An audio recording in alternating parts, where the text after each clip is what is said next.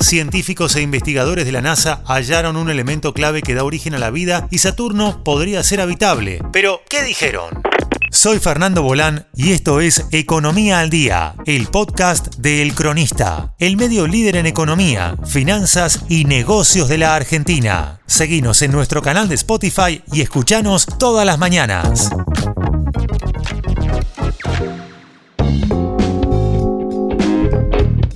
Grupo de científicos de la NASA descubrió un componente clave en una de las lunas del planeta Saturno para comprobar que existe vida extraterrestre.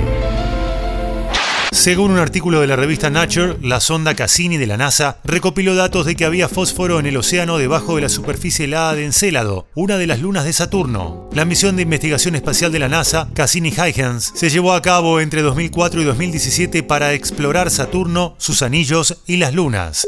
Este es un descubrimiento asombroso para la astrobiología, dijo Christopher Klein del Instituto de Investigación del Suroeste, uno de los coautores del artículo. Además, encontraron un abundante fósforo en muestras de hielo que brotan del océano subterráneo.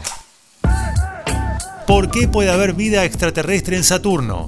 Los científicos habían informado encontrar materiales y compuestos orgánicos en los granos de hielo de las lunas de Saturno, pero nunca escucharon fósforo. Lo que sucede es que el fósforo es esencial para el desarrollo del ADN y el ARN, que se encuentran en los huesos y dientes de las personas, animales e incluso en el plancton marina. En resumen, la vida no sería posible sin fósforo. En un comunicado de la agencia estadounidense NASA, Frank Potberg, científico planetario de la Universidad de Berlín, dijo que es la primera vez que se descubre este elemento esencial en un océano más allá de la Tierra.